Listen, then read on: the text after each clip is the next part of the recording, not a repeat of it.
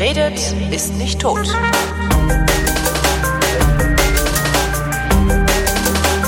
Da ist sie wieder, die Wissenschaft. Herzlich willkommen mit Florian Freistetter. Und mit Holger Klein. Ähm, was gibt's Neues von Rosetta? Ja, ich dachte, du fragst mich nach Rosetta. Äh, von Rosetta gibt vermutlich auch was Neues. Ich kann ehrlich gesagt Ach, dir nicht sagen, was es Neues gibt, weil ich jetzt gerade nicht drauf Aber wir brauchen noch unser Weltraum-Update. Das ist doch am Anfang. Ja, es gibt jede Menge Weltraum-Update. Aber so. hättest du gefragt, was gibt's Neues im Weltraum, hätte ich dir wunderbare Geschichten erzählen können. Von Rosetta gibt sich auch was Neues. Ich war jetzt die letzten Wochen unterwegs und jetzt bin ich am Heimwerkern. Das heißt, bei Rosetta habe ich gerade speziell nicht reingeschaut, aber es gibt Neues von, äh, von Dawn bei Ceres. Die hat jetzt ihren Science Orbit äh, eingenommen und wird demnächst äh, hoch hochauflösende Bilder von der Oberfläche bringen. Äh, New Horizons bei Pluto hat die ersten Farbbilder gemacht. Man, man sieht immer nur noch so kleine verwaschene Kleckse, weil die immer noch weit weg ist, aber auch das funktioniert. Und äh, es gibt ein großes Jubiläum zu feiern. Exakt heute, am 25. April. Das Photon. Das Photon? Das Photon ist auch irgendwie 100 Jahre alt geworden oder so ähnlich. Nee, 110. Ja, ich vermute mal, dass es wie 13,8 Milliarden Jahre alt ist, so. Photon. Aber, Nein, aber das die Benennung, Entdeckung, Beschreibung des Photons. Das kann durch, gut sein. Das äh, war irgendwie Einstein Planck, mit seiner, ne? der, der, Ein, der Einstein hat damals mit seiner, der hat den, den, wo er seinen Nobelpreis bekommen hat dafür, das war ja die Geschichte, äh, wo er nachgewiesen hat, dass dieser photoelektrische Effekt äh, zu erklären ist, äh, nur zu erklären ist, äh, wenn man davon ausgeht, dass das Licht eben als Art von Teilchen beschrieben wird. Mhm. Das muss ungefähr, weiß ich nicht genau, wann es war, aber das muss um den Dreh rum gewesen sein, vor 100 Jahren. Nee, ich meine äh, vor 25 Jahren, am 25. April 1990. Am 25. April 1990. Keine Ahnung. Da Tag, wurde, Tag der deutschen Einheit. nee, äh, da hat das äh, Space Shuttle Discovery das Weltraumteleskop Hubble oh. ins Weltraum gebracht. Also gestartet ist das Shuttle gestern vor 25 Jahren. Ja. Heute vor 25 Jahren haben sie das Ding ins Weltraum gesetzt. Aha. Das hat anfangs gar nicht funktioniert. Ne? Ich überlege gerade, wie das damals war. Also ich, ich habe es damals nicht, ich habe es damals nicht live miterlebt. Also das, ich meine, ich war zwar, wie alt war ich da? 13, aber damals hat mich Astronomie noch nicht so interessiert. Aber ich habe jetzt, weil ich auch in meinem Blog was geschrieben habe und habe ich vor kurzem ein sehr, sehr informatives Buch gelesen äh, von, wie hieß der, Robert Zimmermann äh, The Universe in a Mirror hieß das, glaube ich, äh, kann man auch verlinken dann noch. Und der hatte wirklich die komplette Geschichte von, von der ersten Idee bis hin dann zur fast Gegenwart, das ist schon ein paar Jahre altes Buch, die erzählt. Und äh, das ist wirklich äh, absurd, wie komplex so ein Ding war und was da alles für Probleme noch zu bewältigt werden müssen.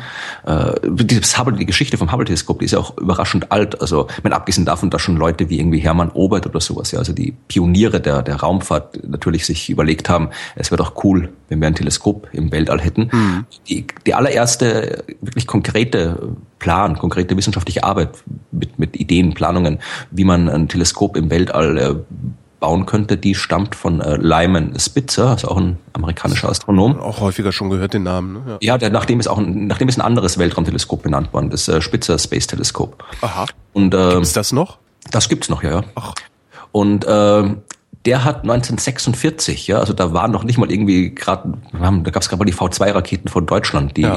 die Amerikaner erbeutet hatten, also noch nicht wirklich was, was man Raumfahrt nennen könnte. Aber da hat der schon eine Arbeit geschrieben, eben wie man am besten ein Weltraumteleskop bauen könnte. Und das damals zu der Zeit hat das äh, die die wissenschaftlichen, ich meine, der Vorschlag von Spitzer war auch ziemlich extrem. Das war wäre irgendwie, glaube ich, von einem Teleskop mit einem Spiegel von fünf bis 15 Meter gewesen. Das wär, war größer als alles, was damals auf der Erde existiert, ein Teleskop. Mhm.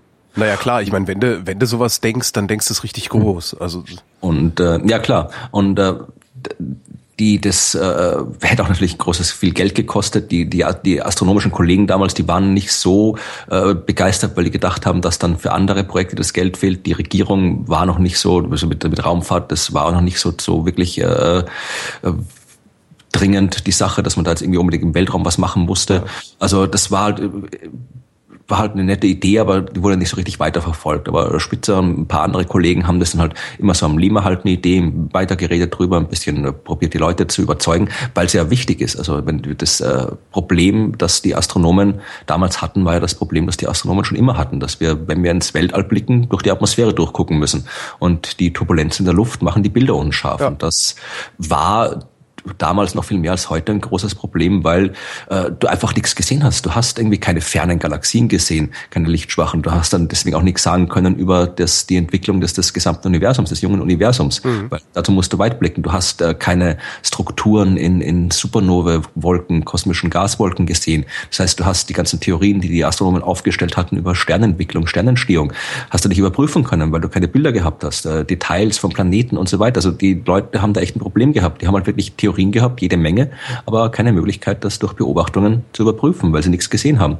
Also es war schon klar, dass man sowas machen muss, aber es hat dann wirklich so ungefähr bis in die 60er, Mitte der 60er Jahre, da hat sich dann so die Stimmung gedreht. Da war erstens schon mal dieser Wettrennen ins Weltall mit, mit Sowjetunion mhm. äh, aktiv. Das heißt, da hat die Raumfahrt einen ganz anderen Stellenwert gehabt und die Astronomen waren dann da auch überzeugt, dass so ein Projekt machbar ist. Das heißt, so Ende der 60er, Anfang der 70er hat man angefangen, da ein bisschen äh, Geld äh, aufzutreiben, also zu lobbyieren bei den, bei den Politikern. Das Schwierigste dürfte gewesen sein, da einen Spiegel hochzukriegen, oder? Ja, also dass so Dinge ins Weltall fliegen, das war jetzt das Problem. Das haben damals auch schon, also es hat, hat äh, die, die, die Militärs von den USA, die haben schon Teleskope ins Weltall geschickt. Das war natürlich geheim, aber äh, mhm. äh, das hat man, man hat das schon gemacht. Äh, das Schwierigste in dem Fall war wirklich äh, ich kann das, das Buch nur empfehlen. Das ist wirklich absurd. Äh, die ganze NASA-Bürokratie mit ihren Dutzenden verschiedenen Zentren, irgendwie äh, Goddard Space Flight Center und JPL und hier da noch noch noch ein noch noch ein anderes Institut, die dann alle irgendwie ja schlecht als recht miteinander kommuniziert haben. Dann ständig irgendwie mit Politikern musste irgendwie jedes Jahr ein neues Budget aushandeln. Hm. Also es war es ist wirklich wahnsinnig kompliziert, was wie das da alles abgelaufen ist. Aber sie haben es dann geschafft. Sie haben dann irgendwo so Mitte Ende der 70er haben sie dann irgendwie das Geld aufgetrieben gehabt, haben haben das im Budget drin gehabt, haben dann angefangen, auch konkret äh, Firmen zu beauftragen, die das Ganze bauen sollen. Und äh, war dann geplant, dass man so irgendwie Mitte der 80er Jahre ungefähr äh, startet. Mhm. Das Ganze ins Weltall schickt. Dann ist aber 86 das äh, Shuttle Challenger, Challenger war das ja, Challenger war das, äh, explodiert, wodurch das Ganze und äh, Hubble sollte ja auch mit dem Shuttle hochgebracht werden. Mhm. Dass das Ganze erstmal wieder ähm, auf, auf äh, Pause gesetzt war, bis es dann eben 1990 am 24. April dann tatsächlich endlich doch hochgeflogen ist. Und dann waren natürlich alle wahnsinnig äh, aufgeregt, dass man jetzt endlich, hat man jetzt dieses Problem, dass die Astronomen seit Jahrtausenden umtreibt, gelöst. Wir haben ein optisches Teleskop, ein großes, gutes optisches Teleskop direkt im Weltall. Nur halt, äh, als dann die ersten Bilder kamen, war es halt scheiße, weil die waren unscharf. Genau. Also die waren schlechter als das, was man von der Erde bekommt. Und da war das, äh, das war im Prinzip der Fehler, der da gemacht worden ist, war im Prinzip der gleiche Fehler, der auch zur, äh, zu der Challenger-Katastrophe geführt hat. Also das war nicht so, dass das, äh, dass es nicht vorhersehbar gewesen war, dass dieses, äh, dass der Spiegel kaputt war. Also der Spiegel war nicht kaputt, der war nur falsch geschliffen. Ja. Denn da gab es ein äh, Gerät, der sogenannte Nullkorrektor. Das war im Prinzip ein großes, komplexes wissenschaftliches Gerät, das nur dazu da war, herauszufinden, ob der Spiegel richtig geschliffen ist oder nicht. Und dieses Gerät muss man äh, ganz exakt aufbauen. Das muss wirklich alle, alle ein Bestandteile von diesem Messgerät müssen wirklich äh, exakt positioniert werden. Mhm. Und äh, als die, die Techniker das Ding da aufgebaut haben, haben sie irgendwie gemerkt, dass irgendwie eine Schraube nicht irgendwie ganz, ganz reinging. Also die war irgendwie, schien ein bisschen irgendwie zu kurz zu sein oder zu lang. Und haben dann halt einfach irgendwie, haben jetzt nicht großartig irgendwelche Vorgesetzten dann irgendwie informiert, weil es halt auch wahnsinnige Budgetprobleme gab. Also die hatten dann wirklich, äh, weil die ganzen Firmen alle das alle unterboten haben, den Preis, weil die die Projektverantwortlichen, die Politikern von Anfang an irgendwie kleine, kleinere Zahlen genannt haben, als das Ding wirklich kostet, haben die dann halt äh, sehr große Geldprobleme gehabt, hatten dadurch Zeitprobleme, konnten sich nicht irgendwie, war jetzt keiner großartig begeistert davon, dass man da jetzt wirklich viele, viele ständig irgendwie aufhört, das unterbricht den Bau, um da jetzt irgendwelche Fehler zu suchen und irgendwelche Tests zu machen. Das heißt, die haben dann einfach ein paar Beilagscheiben reingeschmissen auf die Staube, Nein. das Ding irgendwie aufgebaut. Und äh, das war und äh, das ist so ein Klassiker, ne?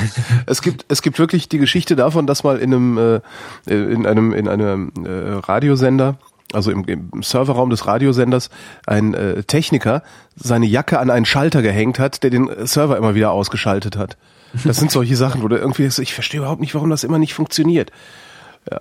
Sehr gut. Äh, jedenfalls hat es dann dazu geführt, dass eben ein Teil dieses, äh, dieses Messgeräts, ich glaube irgendwie um 1,3 Millimeter äh, nicht dort war, wo es sein hätte sollen. Ja. Und das, auch der Spiegel halt um 1,3 Millimeter dann äh, falsch geschliffen war, weil der hat immer gesagt, ja, da, da kann noch ein bisschen was weggeschliffen werden, da kann noch ein bisschen was weggeschliffen werden, obwohl das eigentlich schon mhm. längst fertig gewesen wäre. Also wie gesagt, es gab dann wirklich, also es war jetzt nicht so, dass das überraschend war. Aber das waren noch die ersten Jahre, hat man damit nur unscharfe Bilder gekriegt, bis dann irgendwie so ein, ein Korrektur, so ein, so ein Stellmotor oder sowas genau. wurde. Ja, das, das war so. Also zuerst zuerst natürlich äh, das Problem war, dass das, also es gab dann durchaus auch äh, Leute, die das dann mit anderen Instrumenten überprüft haben vor dem Start noch, die gesagt haben, irgendwas ist da komisch, aber das ist dann nicht weitergeleitet worden. Also die, die es gehört, also die das, die das, äh, die das gewusst haben, die, die, denen wurde nicht zugehört und die, die, die, die quasi was zu sagen gehabt haben, die haben es nicht gewusst oder wollten es nicht wissen. Also im Endeffekt ist das Ding halt dann fehlerhaft nach oben gekommen und äh, dann hat man äh, drei Jahre warten müssen. Also das Hubble-Teleskop war von Anfang an dafür ausgelegt, äh, regelmäßig vom Shuttle besucht und gewartet zu werden. Also das war,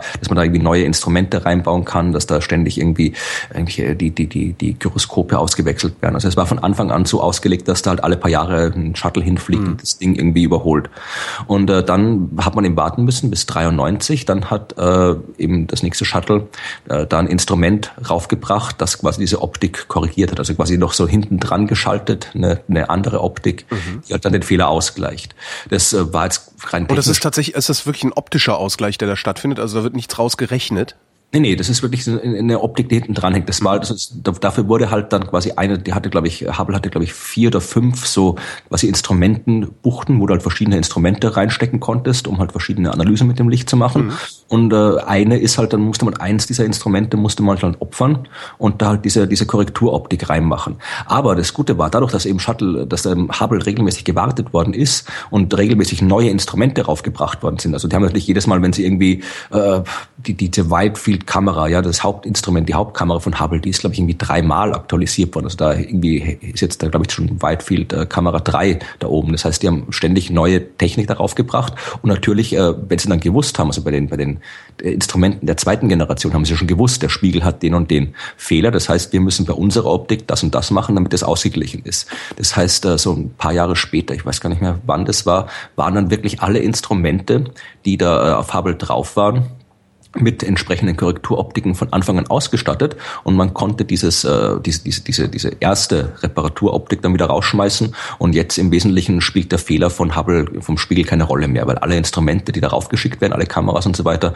haben von Anfang an diese, diese Korrekturoptik mhm. damit drin und arbeiten mit dem Spiegel ganz normal. Und dann, wie gesagt, nachdem dann Hubble, nach dieser ersten, nach diesem ersten Rückschlag, ist dann Hubble halt wirklich das, ein, das, das, das äh, beeindruckendste, wichtigste äh, astronomische Instrument geworden, das unsere, unseren Blick aufs Universum komplett revolutioniert hat. Also ich alle glaub, Bilder, ich glaube, alle Bilder, gefühlt alle Bilder, die ich im Kopf habe, wenn ich über das Universum nachdenke, äh, kommen vom Hubble-Teleskop. Das kann gut also, sein. Also meine, es wird, es wird nicht so Millionen sein. Galaxien in, in, der, in, in der Tiefe des Alls, weißt du, so diese, da ja, gab es ja ein paar ganz spektakuläre Dinge. Ja, das waren, das, das, das waren halt wirklich Dinge, die man vorher nicht machen konnte. Also du hast irgendwie, du das Hubble Deep Field, das ist ja, genau. eine wunderbare Geschichte. Das, das, die haben quasi, das der schwarze hat, äh, Fleck war das, ne? Ja, das da hat quasi, das war der, fällt der Name gerade nicht ein, einer der Direktoren vom, vom, äh, vom, äh, Weltraumteleskop-Institut, die halt quasi das ganze Ding da verwaltet, äh, die haben alle private Beobachtungszeit, also die, die sie halt irgendwie für was auch immer verwenden können. Mhm. Und äh, der hat gesagt, okay, ich nehme jetzt mal das Teleskop und guck auf eine Stelle am Himmel, wo absolut nichts ist. Also das ist halt irgendwie, für, wenn du jetzt irgendwie äh, als, als normaler Wissenschaftler so einen Forschungsantrag schreibst, wirst du vermutlich nicht viel Erfolg damit haben. Aber der jetzt schon. jetzt schon, ja. Aber der war halt irgendwie Direktor und hat halt irgendwie so eine private Zeit gehabt. Und hat gesagt, ich suche mir jetzt eine Stelle, wo nichts ist und guck da einfach mal hin so lange wie es nur irgendwie geht. Und da hat er wirklich, war dann irgendwie ein paar Stunden Belichtungszeit und dann hat man wirklich gesehen, ja, das Bild ist halt voll mit Galaxien und äh, allein über dieses erste Hubble Deep Field, dieses erste Bild sind, glaube ich, irgendwie über 400 wissenschaftliche Arbeiten geschrieben und es erscheinen immer noch wissenschaftliche Arbeiten über dieses Bild. Ja, also das war. Wie lange hat er belichtet? Weißt du das? Äh, ich hab's in meinem Moment. Ich kann mal schauen, ob ich den Artikel, den ich heute heute in meinem Blog veröffentlicht habe, da habe ich es nicht reingeschrieben, aber ich habe einen Artikel fürs Profil ah, Ich habe es gefunden. Die gesamte Belichtungszeit, gesamte Belichtungszeit 11,3 äh, Tage für ACS, Advanced Camera for Surveys, und 4,5 Tage für NICMOS, Near Infrared Camera and Multi-Object Spektrometer. Ja, also es waren hier äh, genau 43 Stunden lang belichtet. Also hat der das erste Hubble Deep Field, es kamen dann noch mehrere andere Deep ah, okay. Also man hat dann nochmal. Ah stimmt, ich habe gerade das Ultra Deep Field genau, vorgelesen. Es kam dann noch das Hubble Deep Field South. Da hat man dann quasi nochmal in die andere Richtung im Himmel geguckt, um zu schauen, sieht es da genauso aus, weil das ist ja das kopernikanische Prinzip. Egal, wo man hinguckt im Universum, es ist im Wesentlichen überall gleich. Es gibt Ach. keinen besonderen Platz. Gibt's nicht? Das ist so, das ist so das kopernikanische Prinzip, dass es eben keinen bevorzugten Ort im Universum gibt. Also ah, ja das heißt, im Prinzip, äh, wenn wenn es jetzt irgendwo, egal ob du jetzt irgendwie nach Norden guckst, nach Süden guckst, im Prinzip sollte es jetzt nicht irgendwie, sollte es nicht so sein, dass da quasi beim Blick in den Nordhimmel alles voll mit Galaxien ist und beim Blick in den Südhimmel überhaupt nichts zu sehen ist. Das mhm. wäre seltsam, wenn es so wäre. Also das hat man dann überprüft. Dann gab es eben das, das äh, Hubble Ultra Deep Field äh, und dazwischen nochmal irgendwie ein Hubble Extreme Deep Field oder sowas. Ja, also das hat man wirklich, das sind genau die Beobachtungen, die man vorher nicht machen konnte, weil du da wirklich extrem ferne, extrem lichtschwache äh, Galaxien sehen kannst, die natürlich auch alle sehr jung sind. Also das heißt, die alle sehr, sehr kurz nach dem Urknall entstanden sind. Das heißt, du kannst da wirklich äh, schauen, wie das Universum früher war und mhm. auch, auch die Entdeckung der dunklen Energie. Ja, das war auch was, wo Hubble mitgespielt hat. Also was auch Beobachter von Hubble beteiligt waren, die gezeigt haben, dass das Universum schneller expandiert im Laufe der Zeit und so weiter. Also das, die, man kann die Bedeutung von Hubble kaum überschätzen. Also auch was die Öffentlichkeitsarbeit angeht. Ja. ja. also davor hat man sich irgendwie so was Öffentlichkeitsarbeit anging kaum nicht viel gekümmert. Ja, also selbst bei Hubble ist das ist auch in dem Buch wunderbar beschrieben, äh, dass die sich überhaupt keine Gedanken gemacht haben, dass die Öffentlichkeit vielleicht Interesse hätte, das erste Bild von Hubble mal zu sehen. Also da gab es irgendwie keine, gar keine Planungen, wie man jetzt irgendwie die ersten Bilder von Hubble präsentiert. Also das, mhm. das hat man gedacht, ja, das kommt dann schon irgendwie. Und dann durch durch äh, durch Hubble äh, ist dann natürlich das der hat die NASA dann einen riesen PR- und Öffentlichkeitssektor entwickelt und was dann die anderen äh, Weltraumagenturen, wissenschaftlichen Agenturen dann entsprechend übernommen haben. Also das Hubble wirklich ist halt wirklich eins der, der wichtigsten Instrumente, die die Wissenschaft, die die Astronomie hatten. Und ja, wird halt leider, leider ist die Zukunft absehbar, weil Shuttles gibt's nicht mehr. Das heißt, mhm. das kann nicht mehr gewartet werden. Also es ist noch gut in Schuss. Also mit einer von den letzten Shuttle-Missionen hat man dann nochmal alles schön ordentlich aufgeräumt und repariert. Aber ja. äh, selbst wenn die Instrumente alle durchhalten, dann äh, der, der Orbit äh, sinkt. Also Hubble kommt immer näher an die Erde ran und muss. Und wir können es nicht irgendwie äh, in höheren Orbit bringen? Ja, das hat halt immer, das, das jedes Mal, wenn da ein Shuttle war, hat das halt immer ein bisschen wieder hochgeschoben, ja. So. Aber jetzt kommt halt keins mehr. Das heißt, äh, das kommt immer näher ran, halt durch, durch, die, durch das bisschen Atmosphäre, was da in 600 Kilometer oben ist, äh, gibt es ein bisschen atmosphärische Reibung und äh, Shuttles, genau. Und ähm, ja, aber wir, wir, wir werden doch, wir müssen doch irgendwas haben können, was wir da dran docken, um das Ding wieder ein Stück rauszuschieben, oder nicht? Im Prinzip ja. Also ich meine, es wird auf jeden Fall noch bis 2024, glaube ich, durchhalten. Mhm. Das Ding ist, die, mittlerweile hat sich auch die, die Welt und die Astronomie ein bisschen geändert.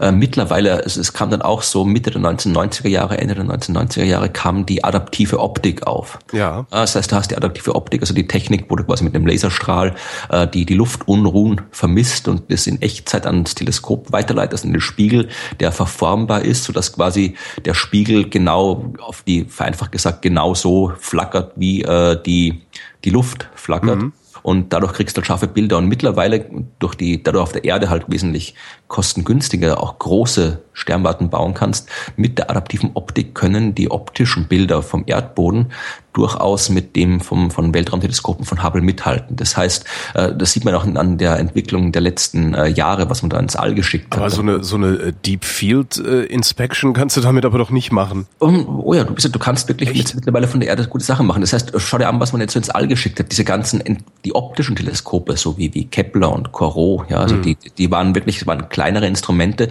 die alle einen ganz speziellen Zweck hatten. Also halt wirklich Planeten suchen, Sterne untersuchen und so weiter. Ansonsten, äh, was man hochgeschickt hat, war eben wirklich nur das, was man eben prinzipiell von der Erde aus nicht sehen kann. Also Ultraviolettstrahlung, Röntgenstrahlung, Gammastrahlung, Infrarotstrahlung, weil das halt von der Atmosphäre blockiert wird. Das heißt, das kannst du wirklich nur vom Weltall aus sehen. Mhm. Und äh, das äh, auch, auch der immer sogenannte Nachfolger von Hubble, das äh, James Webb Space Teleskop mit einem 6,5 Meter Spiegel, das Ende des Jahrzehnts dann hochgeflogen werden soll. Auch das ist ein reines Infrarotteleskop und kein optisches Teleskop. Hm. Das heißt, diese, großen, diese, diese riesen Multi-Allround-Instrumente, wie es Hubble eines war, das war wirklich was, was in den, noch so in den 80er, 90er Jahren Sinn gemacht hat, was aber heute so nicht mehr sinnvoll ist. Heute bauen wir halt diese großen Riesensternwarten in, in, in uh, diese European Extremely Large Telescope in Chile und so weiter, wo man dann mit der adaptiven Optik gemeinsam uh, durchaus das schafft, was man eben mit dem optischen Teleskop, mit dem kleineren optischen Teleskop vom Weltall aus schaffen würde. Mhm. Also Hubble war halt wirklich so ein, so ein einmaliges Projekt, aber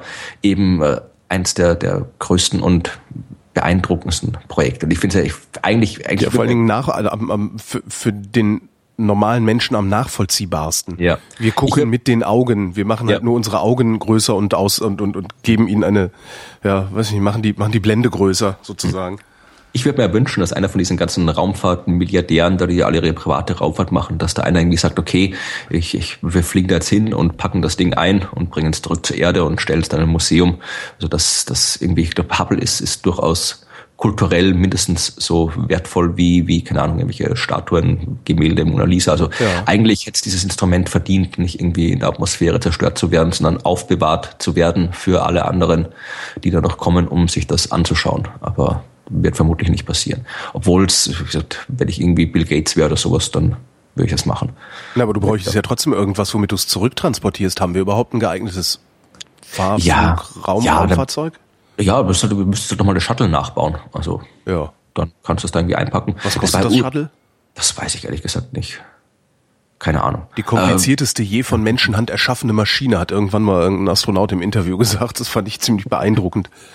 Das kann gut sein, ja. Aber ja, also Bill Gates sich, würde sich vielleicht leisten können. Keine Ahnung. Ja, aber der aber, wird sich auch denken, mein Gott, da ist vielleicht Alphabetisierung doch die bessere, Alphabetisierung und Impfung auf der Erde doch die bessere, äh, das ja, wahrscheinlich mein Geld auszugeben. Wahrscheinlich kann er sich sogar beides leisten. Könnte sogar aber, sein. Ja, äh, weil wir gerade bei Teleskopen sind, mhm. ich habe noch, eine, ich hab noch eine andere Teleskopgeschichte, äh, die passt da gut dazu, drum, drum äh, schiebe ich die gleich mal nach. Äh, die großen Teleskope, über die wir gesprochen haben. Ja, also Europa baut eines, das European Extremely Large Telescope, was in Chile gebaut wird. Also mhm. wir haben da letztes Jahr angefangen, den Berggipfel weggesprengt, um da das Teleskop hinzubauen. Und das wird auch nächstes Jahrzehnt irgendwann fertig sein. Und äh, die Amerikaner bauen ja auch eins und da wollen auch eins bauen, das 30 Meter Teleskop, was in Hawaii äh, stehen sollen auf dem Mauna Kea. Mhm. Und äh, das sind halt dieses eines der, das amerikanische Teleskop auf der Nordhalbkugel, Chile auf der Südhalbkugel, dass wir halt dann mit den großen Riesenteleskopen den ganzen Himmel abgedeckt haben. Und ich weiß nicht, ob du das mitbekommen hast, also auch auf, in Hawaii hätten die Bauarbeiten schon angefangen, sind aber äh, jetzt gestoppt worden, weil es da äh, zu massiven Protesten von der Bevölkerung gekommen Was? ist. Ja, weil äh, für die in Hawaii, für die für die äh, Hawaiianer, also für die nicht die Zugewanderten, sondern die originalen Hawaiianer, ist dieser Mauna Kea, der Vulkan, ein heiliger Berg. Oh. Und äh, da gibt's jetzt gerade jede Menge Proteste und auch äh, Naturschützer protestieren, weil es da auch äh, Probleme gibt. Ich, ich kann dann nachher verlinken, Markus Pössl, mhm. äh, der hat da von, von, also der Chef vom Haus der Astronomie in Heidelberg, äh, der hat dann sehr, sehr ausführlichen Artikel drüber geschrieben, über die verschiedenen äh, Aspekte und ich finde das ganz interessant, aber was, äh, was meinst du? Also ist das ist, ist quasi so äh, religiöser Protest ein Grund, sowas Boah. nicht zu machen? Das ist eine verdammt schwierige Frage. Also das Ding ist, dass das, das ist äh, wirklich eine verdammt schwierige Frage es stehen ja da schon Teleskope drauf auf dem Boah. Berg, ja, so kleinere. Und äh, das Problem ist, das hat auch Markus Pössl da gut geschrieben, also dass in der Vergangenheit, wie die Amerikaner und die anderen, die da Teleskope drauf gebaut haben, da gab es damals schon Probleme. Also die haben mhm. schon da, wie, äh, haben sich damals teilweise nicht wirklich äh, vernünftig oder nicht nicht richtig um Naturschutzanliegen gekümmert oder falsch drum gekümmert, haben dann, also es gab, die haben schon in der Vergangenheit schon ein paar Fehler gemacht, weswegen äh, es äh, jetzt durchaus berechtigt sein kann, da jetzt äh, mal denen nicht so einen Vertrauensvorschuss zu geben, wenn sie dann ein neues Ding hinbauen wollen. Andererseits äh, schreibt er auch dann hier natürlich, dass es, dass es natürlich absurd ist. Jetzt äh, manche haben da von den Protesten haben da gesagt irgendwie, äh, dass äh, keine, keine Wissenschaft ist es, eine von diesen Slogans, irgendwie keine Wissenschaft ist es wert, dass man die Kultur der Menschen irgendwie zerstört. Äh, man, ist, Wissenschaft ist genauso ein Teil der Kultur der ja, Menschen. Ja, eben, das ist, das ist, äh, ja.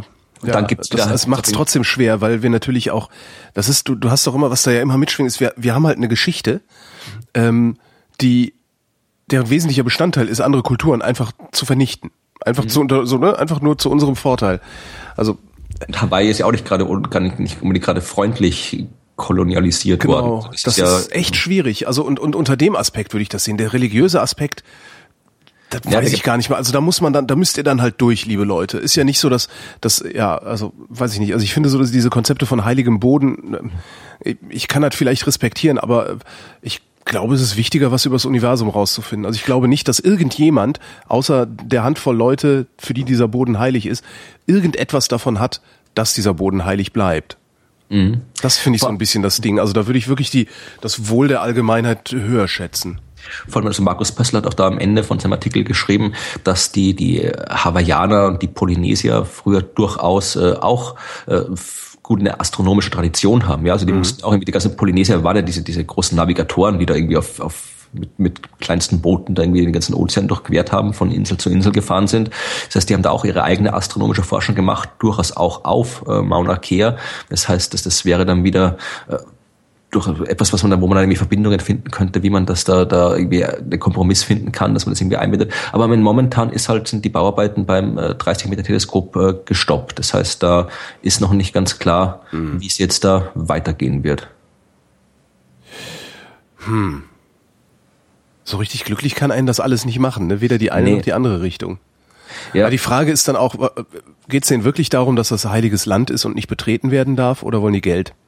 Ja, ist eine gute Frage. Es sind halt, es sind halt, es sind halt Naturschützer mit dabei, äh, die halt dann auch, auch berechtigterweise, es gibt da oben Lebewesen, die es nur da oben gibt und sonst nirgends und wo schon wie gesagt, bei vergangenen Bauvorhaben gezeigt wurde, dass da äh, Fehler gemacht worden sind, die dann das Ökosystem geschädigt haben. Also Naturschützer mischen damit bei diesem Protest. Äh, es sind dann natürlich auch sehr, sehr viele äh, Leute, die sich dann auf, aus welchen Gründen auch immer mit den Hawaiianern solidarisieren. Das heißt, es ist dann wieder so, so, so ein Internet-Aufregungsdings, wo sich irgendwie Hashtags VR Mauna Kea und mhm. Protect Mauna Kea, wo dann halt natürlich irgendwie alle möglichen Leute, die eigentlich da weder mit Astronomie noch mit irgendwie hawaiianischer Religion was am Hut haben, mhm. da dann dann irgendwie mitmischen und und äh, Partei ergreifen mit teilweise äh, sehr sehr seltsamen Argumenten. Also es ist halt eine, so eine sehr sehr undurchsichtige, schwer aufzudröselnde ja. Geschichte. Ich glaube, ich glaube, ich würde es hinbauen. Ich glaube, ich würde sagen, ja, wir wissen darum, wir respektieren das, wir stellen hier eine Gedenktafel auf oder weiß der Geier, ich weiß, das ist total respektlos, aber ich würde es hinbauen. Das Ding ist, also das, das, das Gelände hat die Universität Hawaii gemietet ja. und der Mietvertrag läuft 2033 aus und jetzt müssen die sich auch noch irgendwie um, noch um, um Verlängerung bemühen. Das heißt, das macht das Ganze nochmal kompliziert. Das ist eine sehr, sehr komplizierte Geschichte. Die, meine, die haben schon, das, das, es gab ja nicht so, dass, sie, dass die sich nichts, dass die da quasi einfach gesagt haben, so, wir, wir gehen da jetzt hin und scheißen auf die Religion und bauen da unser Ding hin. Die haben sich auch schon irgendwie äh, nicht, nicht den astronomisch idealen Bauplatz ausgesucht, sondern einen, der ein bisschen weniger ideal ist, wofür man aber äh, das, die Sternwarte dann eben von den heiligen Stellen des Berges aus nicht sehen würde. Die haben irgendwie äh, Stipendien eingerichtet eben für die äh, für die Hawaiianer, dass sie da halt irgendwie äh, so Wissenschaftsstipendien, äh, Bildungs, in Kooperation. Das heißt, die haben sich da durchaus auch schon schon Dinge überlegt, äh, dass man da jetzt irgendwie äh, das Ganze äh, halbwegs verträglich macht, ja, also mhm. äh, umweltschutzmäßig, also das ganze Abwasser wird dann irgendwie händisch vom Berg runter transportiert, damit da oben nichts kaputt gemacht wird und so, also das äh, es, es, es ist jetzt nicht so, dass die da einfach irgendwie so so halt kolonialistenmäßig reingeplatzt sind und gesagt haben, hier wir wir bauen jetzt unser Ding hin und, und uns interessiert nicht, was ihr denkt. Aber ja, es ist eine knifflige Situation und ich habe auch keine Ahnung, ob, ob und wie man das lösen kann. Ich bin gespannt, wie man es lösen wird, weil irgendeine Lösung wird es ja geben. Und ob die Irgendwas dann wirklich Geld ja. bedeutet, also ob es äh, letztendlich dann darum geht, sich da rauszukaufen irgendwie. Mhm. Das kann sein, ja. ja, ja. Was gibt's denn noch Neues aus dem Weltall? Was habe ich denn noch für Weltallgeschichten? äh, ich habe noch eine tolle Geschichte. Weißt du, was ein äh, ein eine Wurmschleiche ist? Eine Wurmschleiche, das ist eine, eine Schlange. Jein, also Wurmschleicher, ich finde auf, auf Englisch viel besser, ein Worm Lizard. Klingt wie in einem Fantasy-Rollenspiel, das du kämpfen musst. Äh, Wurmschleichen sind im Wesentlichen äh, Reptilien, die äh, aussehen wie große Regenwürmer. Mhm. Ja, also gibt es irgendwo, die leben in, in Südamerika, in Afrika, 150 Arten oder sowas, kennt man von den Dingern. Ja, schauen auch aus, man kann sie durchaus mit Schlangen verwechseln, sind dann teilweise auch irgendwie so dieses äh, als, als, als so als zweiköpfige Schlangen oft beschrieben worden, weil sie eben äh, nicht mal nicht genau weiß, wo vorne und hinten ist bei denen. Also von den von den Viechern gibt es jede Menge. Das sind äh, unterirdisch lebende Raubreptilien, die halt äh, unterirdisch lebende Raubreptilien, was es nicht alles ja. gibt. Ja, äh, und äh, weil die, also die gibt es auch schon recht lange, ja. Äh, und man hat bis jetzt eigentlich immer gedacht, dass äh, die also sie sind in Amerika, Europa und Afrika sind sie verteilt und man hat gedacht, dass eben diese Verteilung, weil die halt unterirdisch leben, also es ist nicht so, dass irgendwelche Zugvögel oder sonst irgendwas sind, sondern die leben halt wirklich unterirdisch und man hat gedacht, dass die halt äh, durch äh, die, die einfach durch die, die Drift der Kontinente sich im Laufe der Zeit halt über die Erde verteilt haben. Mhm.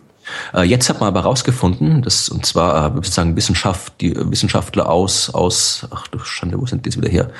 Äh, aus, aus, äh, aus England englische Wissenschaftler haben herausgefunden, äh, indem sie die Molekularuhren, also die haben quasi die, die Gene angeschaut und geschaut, wie sie die verändert haben im Laufe der Zeit, so kann man halt irgendwie auch Lebewesen datieren oder Spezies datieren und sagen, wann die das erste Mal aufgetreten sind. Und die haben gezeigt, dass die äh, ziemlich genau 65 äh, Millionen Jahre alt sind. Also sie haben mhm. sich vor, vor 65 Millionen Jahren angefangen auszubreiten mhm. über die äh, über das die Welt. eine sehr populäre Zahl. Ne? genau. Damals sind da, die Dinosaurier ausgestorben. Genau, das sagt man, das ist, sagt, man sagt immer, damals sind die Dinosaurier ausgestorben. Ja, ja. Damals ist so ziemlich alles ausgestorben mhm. und äh, auch Säugetiere, auch jede Menge andere Tiere. Äh, und es haben auch viele überlebt, also es haben auch, auch Dinosaurier überlebt.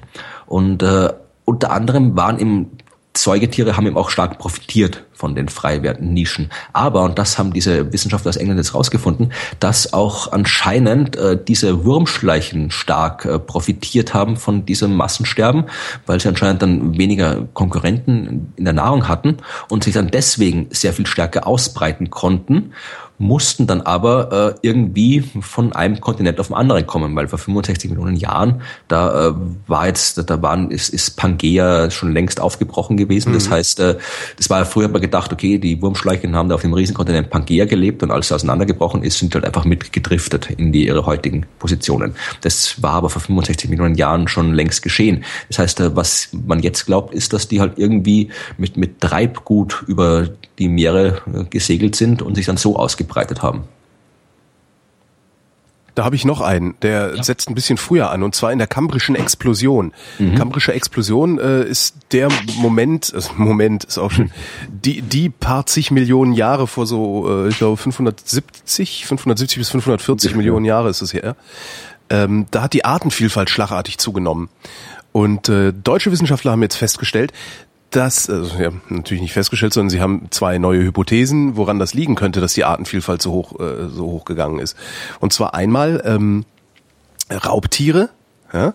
Also äh, Raubtiere, äh, wie Raubtiere und Provinzialismus. Also die, die, ähm, die, die, die Populationen haben sich sehr stark gegeneinander abgeschottet. Also die haben wenig miteinander interagiert, sodass sie sich dann irgendwann auseinander entwickelt haben. Das ist klar, ja. Wenn du dich irgendwie abtrennst, dann, dann genau. entwickelst du dich auseinander Entwickelst und kriegst neue Spezies, ja. Dadurch hast du dann die Artenvielfalt erhöht und du hast dann in diesen Nischen, in denen die existiert haben, frische Raubtiere gehabt, die die Population so klein gehalten haben, dass immer genügend Nahrung da war dass sie also einfach genug, also ne, genug zu essen hatten aus ihrer Umgebung, mhm. dass sie sich weiterentwickeln konnten, was auch immer sie damals gegessen haben mögen.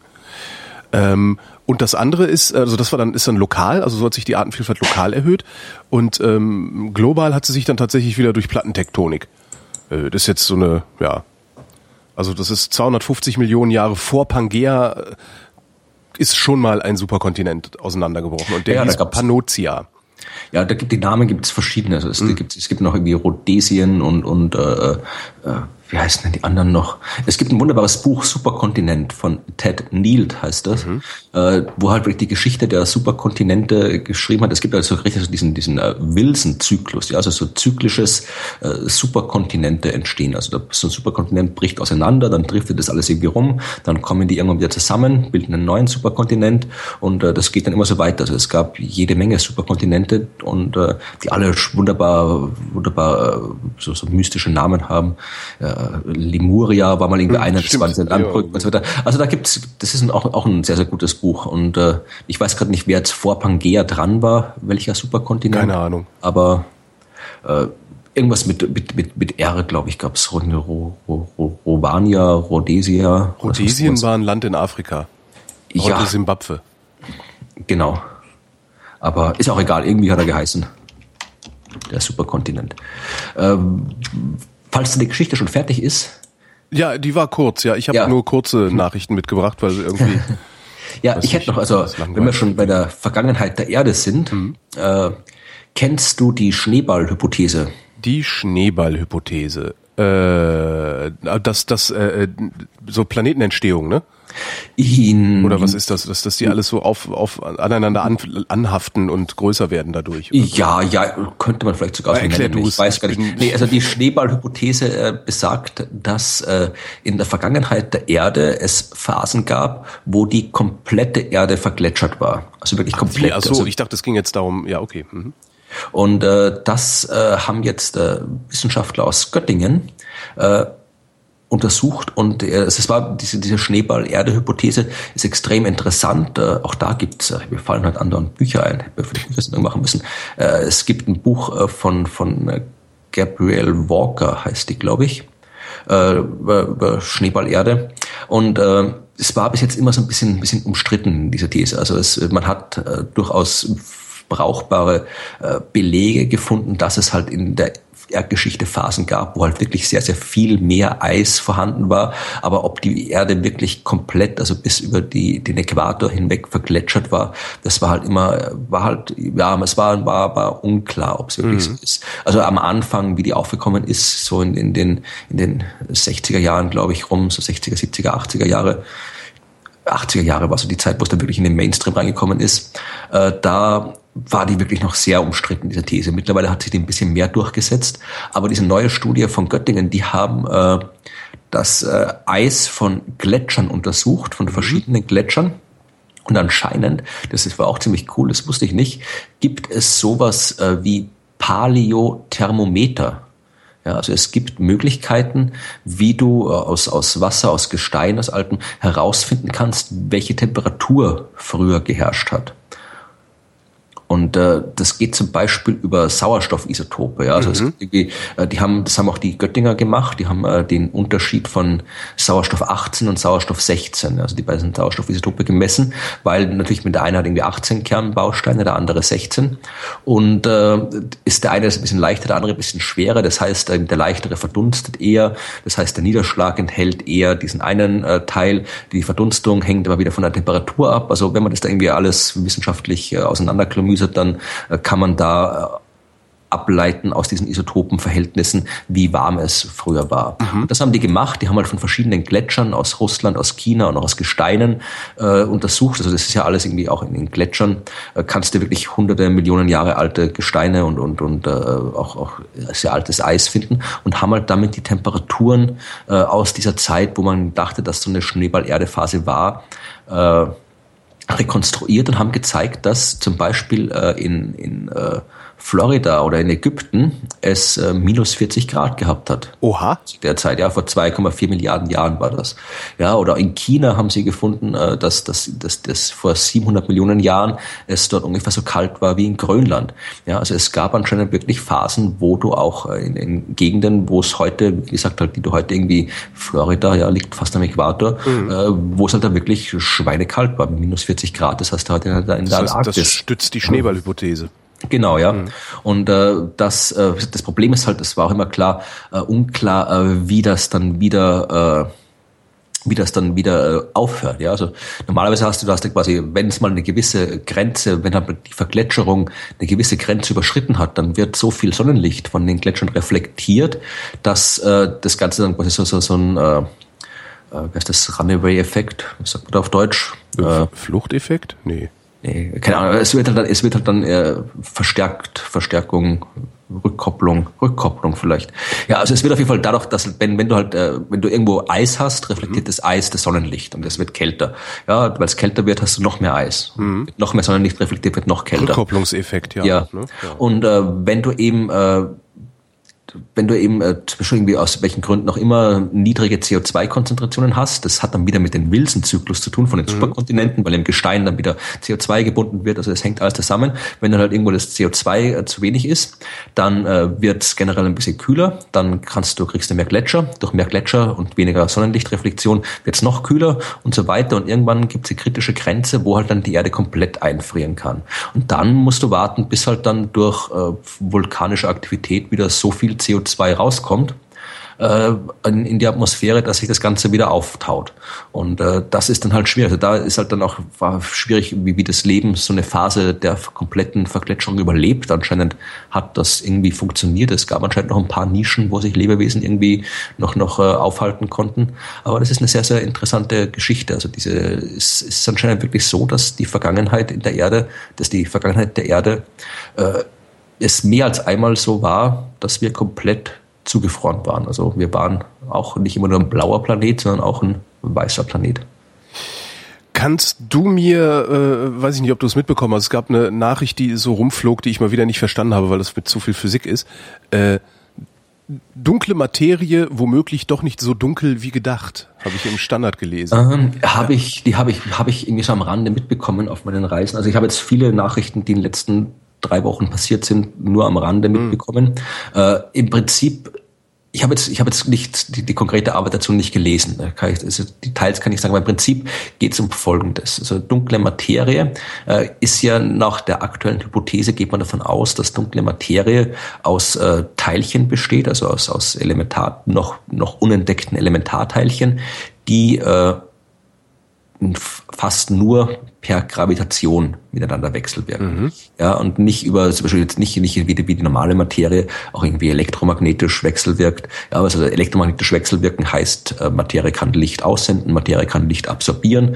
Äh, das heißt, Materie ist sichtbar. Ja, wenn äh, irgendwelche Materie nicht elektromagnetisch wechselwirkt, dann äh, ist sie unsichtbar. Äh, und da gibt es noch die anderen, wie starke Kernkraft, schwache Kernkraft. Ja, und es, man geht halt davon aus, dass diese, diese Elementarteilchen der dunklen Materie äh, sehr schwach wechselwirken abgesehen von der Gravitation. Und äh, diese neue Beobachtung, die man da gemacht hat, äh, und wo ich nicht genau weiß, wie man sie gemacht hat, die scheint darauf hinzudeuten, dass es da eben doch äh, noch mehr Wechselwirkung von dunkler Materie geben könnte, als man bisher angenommen hat. Das heißt, dass eben die Wechselwirkung nicht nur rein gravitativ ist, sondern dass da noch irgendwie andere Dinge ablaufen können, wodurch man sie eben äh, auch, auch äh, auf, noch auf andere, mit anderen Methoden äh, nachweisen und, und äh, registrieren kann als nur rein über ihre gravitative Wirkung. Weil bis jetzt haben wir die dunkle Materie immer nur über ihre Gravitationswirkung gesehen, unter Anführungszeichen. Also wir haben mhm. gesehen, da ist Materie, die übt Gravitationskraft aus, aber die Materie selbst haben wir nicht gesehen, weil sie eben so gut wie nicht elektromagnetisch wechselwirkt. Und mhm. äh, wenn das, das wird auch so bleiben, also sonst, äh, äh, wenn sie wirklich stark elektromagnetisch wechselwirkt wie normale Materie, dann hätten wir die schon längst überall gesehen. Aber anscheinend gibt es bestimmte Prozesse, bei denen da noch eine andere Wechselwirkung stattfindet. Aber um da jetzt was Genaues drüber zu sagen, hm, hätte ich die, die Nachricht auch genauer äh, lesen müssen. Also das ist bestimmt alles auf Quantenebene, ne? alles Quantentheorie. Naja, nicht Quantentheorie, es geht halt im Prinzip, das Ding ist also das, was die gemacht haben, diese Arbeit, das waren wirklich astronomische Beobachtungen. Das heißt, mhm. die haben halt da, vermutlich werden sie wieder mit, mit Gravitationslinsen äh, so, machen. Haben sie ja, das Wort habe ich da drin gelesen ja. in dieser Meldung, ja. Also das, das mit den Quanten sollte auch eher ein Scherz sein, weil damit lässt sich ja alles erklären. nee, also die, die, die, die Gravitationslinsen, mit denen kannst du halt irgendwie rauskriegen, wo sich Materie befindet. Mhm egal ob du sie siehst oder nicht. Und da kannst du dann irgendwie so, so kartieren, wo Materie sich auffällt. Und dann kann man dann noch irgendwie, keine Ahnung, man kann dann mit, mit Röntgen, äh, mit Röntgenteleskopen noch messen, wo sich irgendwie heißes Gas befindet, mit optischer Beobachtung, wo sich normale leuchtende Materie befindet und so weiter. Und so kannst du dann irgendwie schauen, äh, wie viel Materie ist da insgesamt, wie viel Materie leuchtet, wie viel Materie ist irgendwie als Gas vorliegen und kannst da jede Menge Sachen ableiten. Und anscheinend haben die da auch noch irgend, ich weiß jetzt nicht in welchem Wellenlängebereich, aber irgendwo haben die anscheinend noch irgendwas anderes beobachtet, was sie eben auf eine äh, doch bisher nicht, äh, nicht auf eine bisher nicht berücksichtigte Wechselwirkung von dunkler Materie zurückgeführt mhm. haben.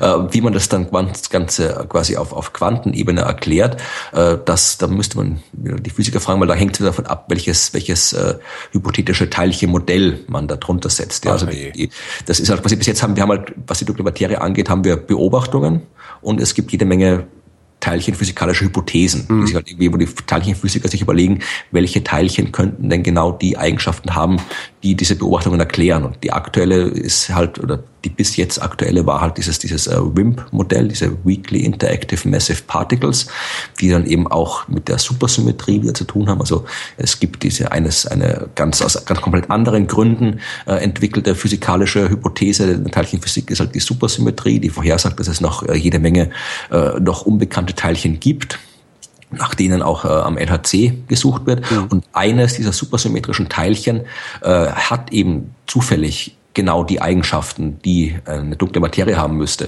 äh, was von, von den meisten Astronomen und Physikern auch als, zumindest als Hinweis angesehen wird, dass halt an dieser Supersymmetrie doch was dran sein könnte. Weil wenn du irgendwie eine Theorie hast, die aus, aus komplett anderen Gründen entwickelt wird und dann aber etwas erklärt, was, was, was ein ganz anderes Thema ist, dann ist es immer etwas, was, was äh, darauf hindeutet, dass da vielleicht mehr dran sein könnte. Mhm. Aber wie gesagt, das, da an, an, im Hypothesen aufstellen sind die Teilchenphysiker eben wunderbar. Also die können irgendwie, sobald irgendwo irgendwas beobachtet wird, gibt es meistens irgendwie 100 neue Theoretiker-Papers, die das alles mit gleich wieder mit neuen neuen äh, Teilchenvorhersagen erklären.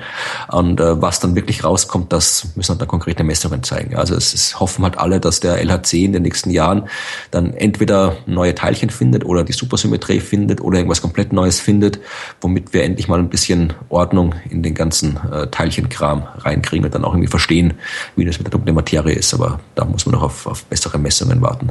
Halten wir uns an die Sachen, die ich auch verstehe. Äh, eine Boulevardmeldung hätte ich hier mitgebracht. Mhm. Ja. Ähm, es ist ein Notizbuch von Alan Turing ähm, versteigert worden, also der Krypto-Turing, der dann äh, gedisst wurde, also der praktisch den Zweiten Weltkrieg verkürzt ja. hat, weil er die Enigma geknackt hat, äh, danach dem Krieg gedisst worden ist, weil er schwul ist und sich das Leben genommen hat, nachdem sie ihn kastriert haben, was man sich echt mal vorstellen muss. Ja, vor allem Eigentlich einer der, größte, äh, einer der größten Helden wahrscheinlich des Zweiten Weltkrieges ja. in, in, Großbritannien, hat sich das Leben genommen, weil er äh, nicht lieben durfte, wen er wollte. Das, das Ding war ja auch noch, dass das quasi war ja alles geheim und das genau, wusste auch keiner, was der gemacht hat. Das ja. war dann erst irgendwie, keine Ahnung, in den 90er Jahren oder sowas, wo das rauskam, dass überhaupt wusste, was, was der eigentlich geleistet hat. Das heißt, stell dir vor, du bist irgendwie ein Held ja. und äh, darfst nicht, irgendwie keiner weiß, dass du irgendwie, keiner weiß, was du getan hast und alle 2000, halt Arsch. 2013 wurde er posthum von Elisabeth II. Ja. begnadigt. Ähm, jedenfalls äh, gibt es irgendwie ein Manuskript von ihm, das ist das größte zusammenhängende Papierstück, das es überhaupt nur von Alan Turing gibt, 56 Seiten lang. Ähm, 1,025 Millionen Dollar hat das Ding gebraucht. Das ist ja also fast eine Million Euro. Ich, da frage ich ja. mich immer, wer, wer, wer gibt so viel Geld aus? Ähm, ja, keine Ahnung. Irgendwer, der ein Fan von Turing ist. Oder weiß ich nicht. Das, ich finde das wirklich immer völlig faszinierend, weil das ist so, was macht derjenige damit? Also erstmal, wo, wo hat er dieses viele Geld her? Weil das muss man ja wirklich in einem Maße zu viel haben, dieses Geld, äh, dass es, dass man es ne, für irgendeine olle Handschrift mhm. ausgeben kann. Und was macht er dann damit? Sitzt er da und liest sich das durch? Und ja, keine Ahnung. Was, was machst du mit einem Gemälde vom Picasso oder sonst irgendwas? Das hängst du an die Wand. Wand. Ja. ja. Naja, aber das hängst du wenigstens an die Wand, aber das ist halt einfach so ein Notizbuch. Das kannst du auch an die Wand hängen. Wer weiß, was da drin steht. Drei Eier, ja. Tomaten, irgendwie sowas. Ja, weil wir gerade bei Handschriften sind, mhm. bei alten. Äh, was würdest du mit Lauch, Knoblauch, Wein und Ochsengalle anstellen? Ein Antibiotikum brauen. Ach geh. ja. Das habe ich auch gefunden und ja. dachte auch, das, das kann doch gar nicht sein.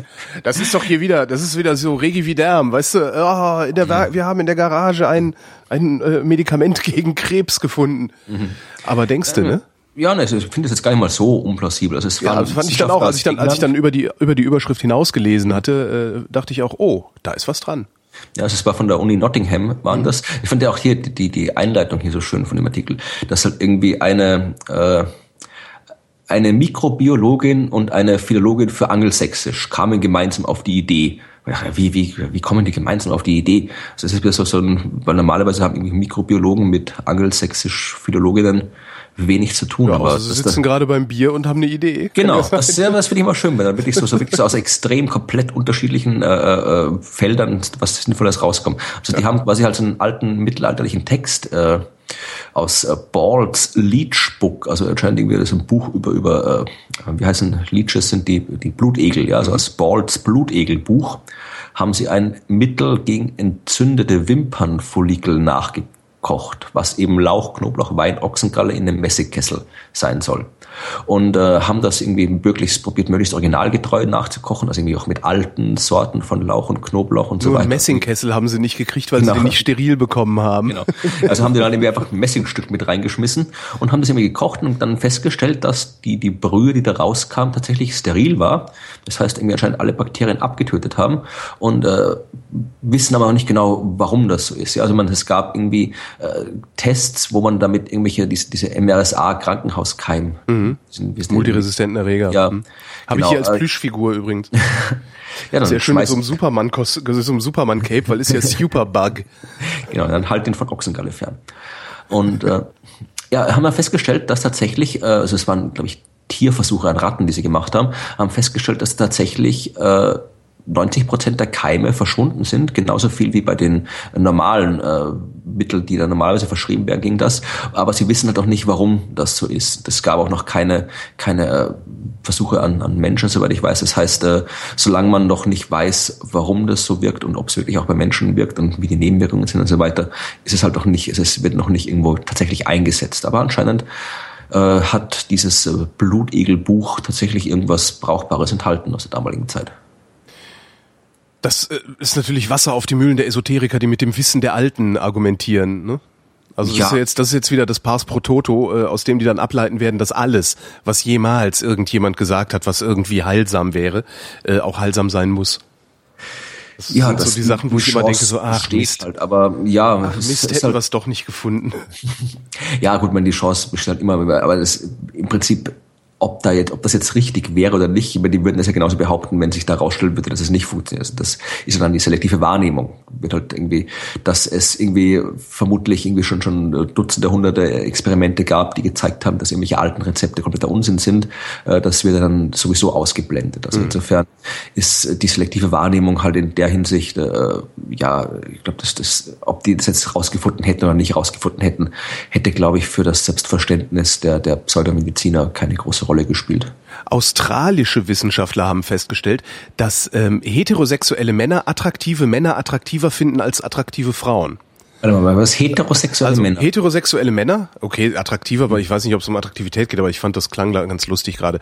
Heterosexuelle Männer reagieren stärker auf gut aussehende Männer, als sie auf gut aussehende Frauen reagieren. Wie misst man sowas? Ähm, sie haben äh, den Probanden, äh, die waren in so einer Wettsituation, sollten Geld einsetzen am, am was weiß ich, was sie gespielt haben, Roulette oder weiß der Geier was.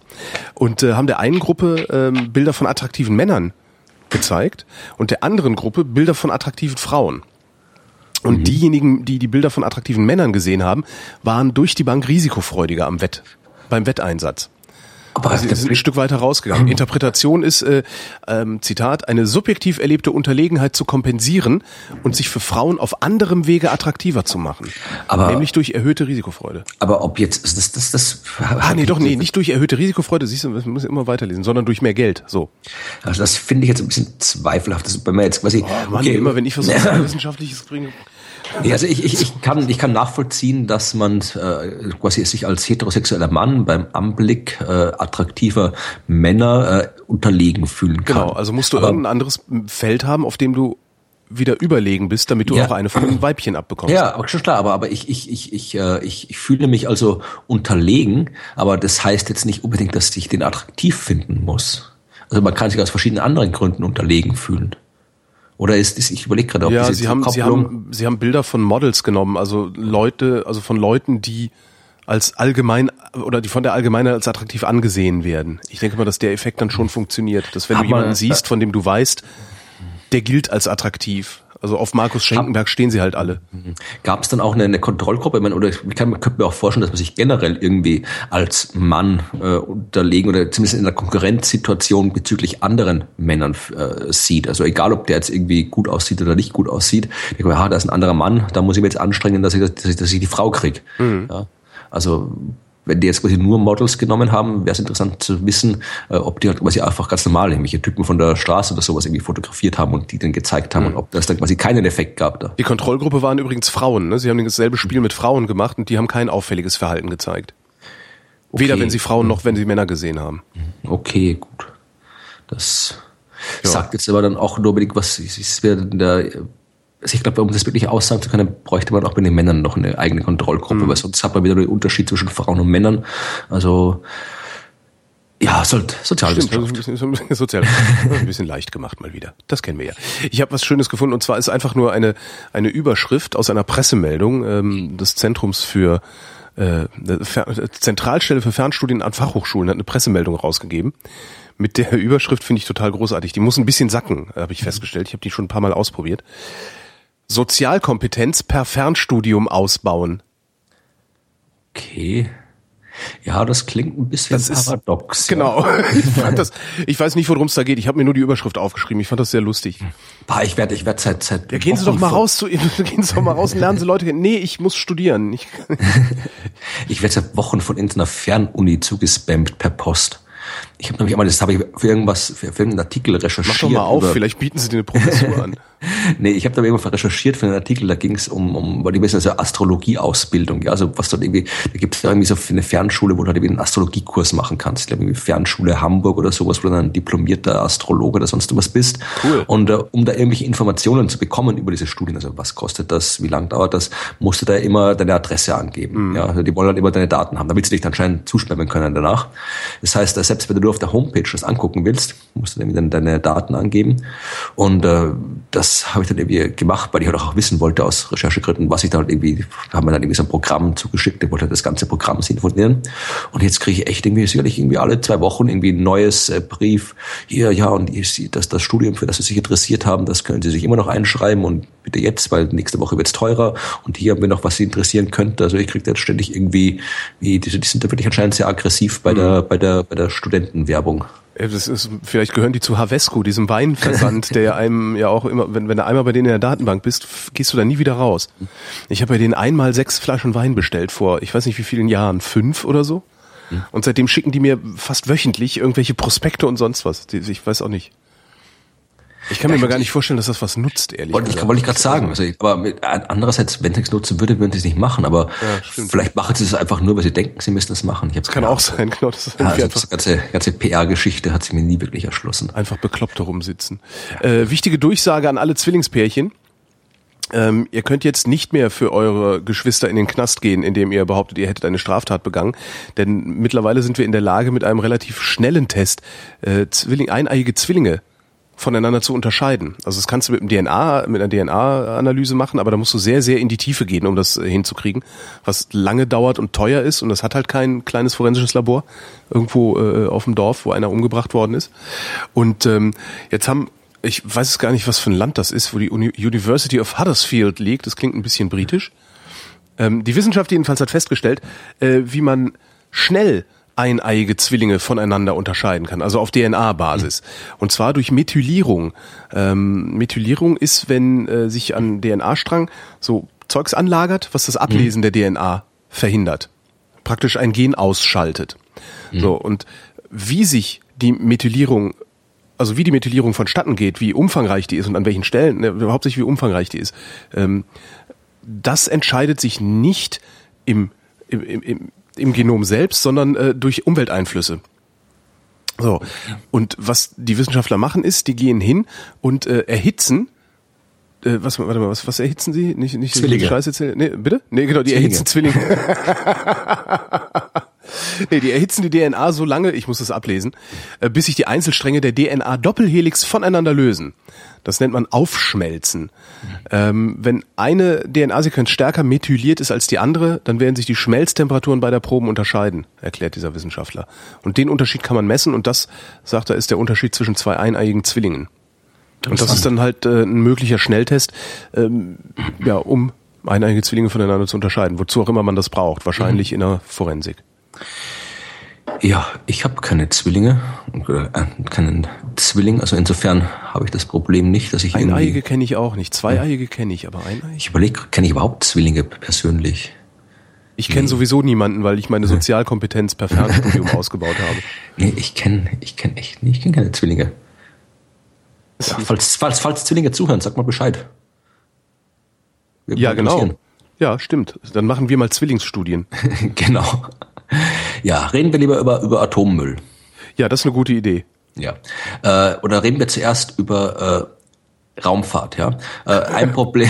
ja, auch kommt, eine gute Idee. Kommt alles zusammen. Okay. Ähm, also es hat bald alles miteinander zu tun. Äh, ein Problem, was ja damals bei der Rosetta-Mission mich viele Menschen gefragt haben, war, äh, warum hat das Ding einen Solarantrieb, wenn es dann irgendwie nur eine Stunde durchhält auf der Oberfläche vom, also diese viele Landesonde, wenn die da irgendwie nur eine Stunde durchhält, hat man auch irgendwie einen Nuklearantrieb eingebaut, dann wird das Ganze viel länger halten und man mhm. kann viel mehr Untersuchungen machen.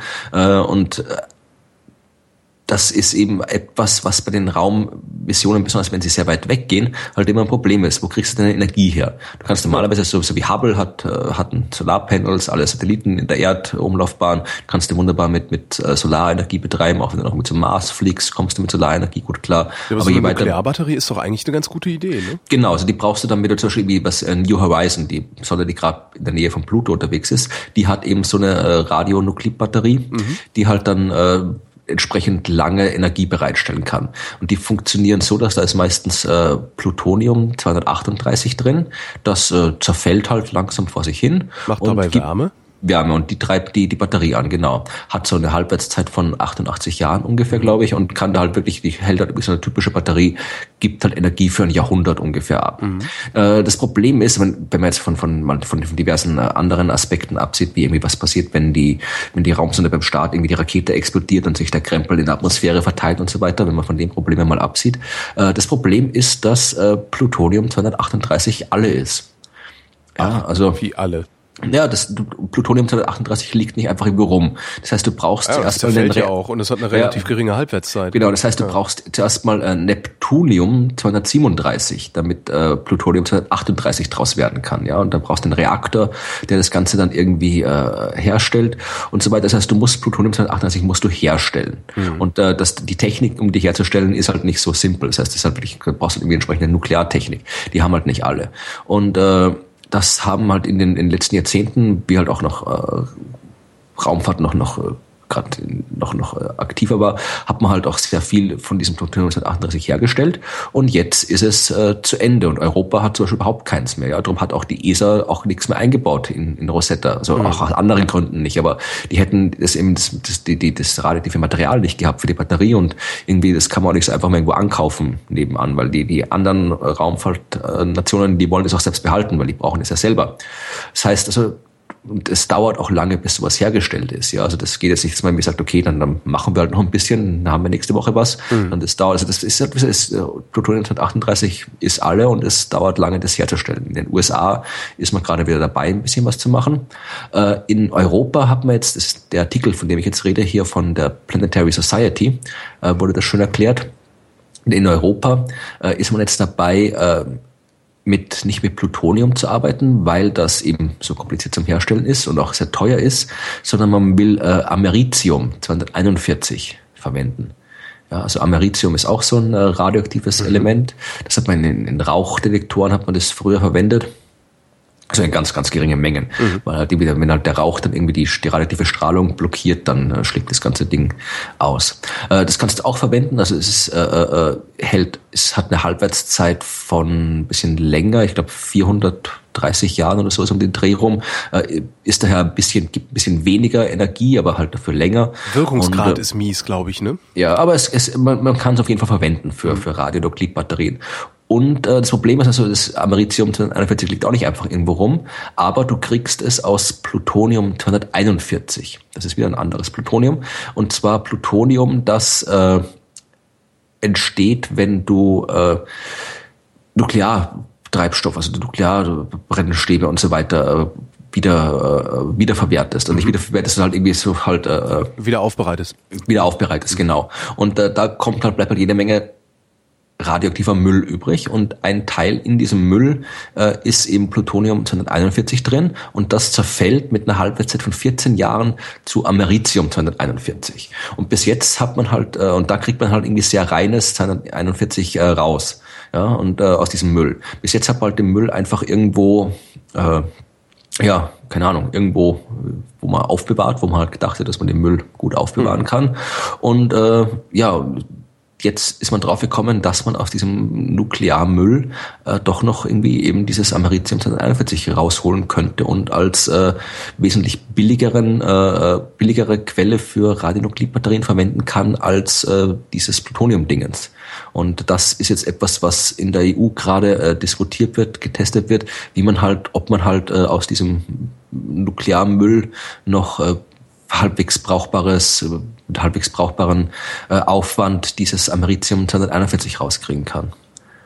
Was ich eine interessante Idee finde, denn äh, ich bin ja der Überzeugung, dass äh, der ganze, ganze, das generell, also generell ist Müll eigentlich selten wirklich Müll. Ja. Also irgendwann kommst du immer drauf, dass du dass mit, man damit noch was machen kann, genau. Genau, also theoretisch, das gibt ja wirklich es gibt diese ganze Recycling-Geschichte, ja, das ist ja eigentlich mittlerweile eine Riesenindustrie. Mhm. Das hat wirklich teilweise, ich glaube, irgendwie, welches Land war das? Schweden oder Norwegen? Einer von beiden, die müssen tatsächlich Müll ankaufen. Die haben wirklich ihr komplettes Recycling-System so umgestellt, dass sie halt äh, äh fast allen ihren Müll recyceln und das, was übrig bleibt, dann eben noch, noch äh, verbrennen, mhm. da irgendwie Energie noch rausgewinnen und so weiter. Und die haben jetzt echt das, die haben eigentlich keinen kein Müll mehr für ihre, äh, für ihre Verbrennungswerke, wo sie Energie rauskriegen. Das heißt, die müssen anderswo Müll einkaufen, damit sie dann ihre. Das ist schon ihre, ziemlich äh, absurd, ne? Dafür bezahlen, dass ja. man Müll bekommt. ja, und äh, genauso ist es beim, beim, beim, beim, äh, beim radioaktiven Müll. Also diese ganze, was da immer heißt, diese Endlagerung und so weiter. Ich glaube, die, die ich, doch, ist doch Abgesehen davon, dass es vermutlich schwierig, so schwierig bis unmöglich es, ist, obwohl wird, da es, es, wird aus politischen Gründen unmöglich sein. Ich weiß nicht, ob ich das schon mal erzählt ja. habe. Mir hat eine ja. Geologin, ja. ähm, die mit sowas auch tatsächlich forscht, gesagt, ähm, eine ergebnisoffene Endlagerdebatte in der Bundesrepublik Deutschland muss zwangsläufig dazu führen, dass wir nur über zwei Bundesländer nachdenken, und zwar Bayern und Baden-Württemberg. Ja. Nur in Bayern und Baden-Württemberg haben wir geologische Formationen, die äh, so sicher sind, dass wir ein Endlager bauen könnten. Mhm. Und die werden das nicht wollen, ganz einfach. Ja. Das, genau, da wohnen die Reichen. Sowas wollen die Reichen nicht vor ihrer ja. Haustür haben also von, von politischen Dingen mal abgesehen, wäre es vermutlich theoretisch sogar möglich, so ein Zeug irgendwie entzulagern. Mhm. Aber ich bin, ich glaube eigentlich wirklich, dass das dass äh, radioaktiver Müll nicht entgelagert werden muss. Ich glaube, wir werden irgendwann es gibt äh, drauf kommen, dass wir, dass wir, dass wir werden drauf kommen, dass wir mit dem Zeug noch was anstellen können. Das können wir ja. Also es gibt zumindest die theoretischen, die theoretische, also die Theorie ist fertig, ähm, das Zeug weiter zu zerstrahlen in Reaktoren. Ja ähm, dabei weiter Energie zu gewinnen und äh, den, den, den, den, das Volumen des Atommülls einfach immer weiter einzudampfen, ja, sodass dann hinterher nicht mehr tonnenweise, sondern vielleicht nur noch kiloweise Zeug übrig ist. Ja, das ist diese äh, Rubiator äh, Trans, wie heißt das, Transmutation? Transmutation, genau. Ja.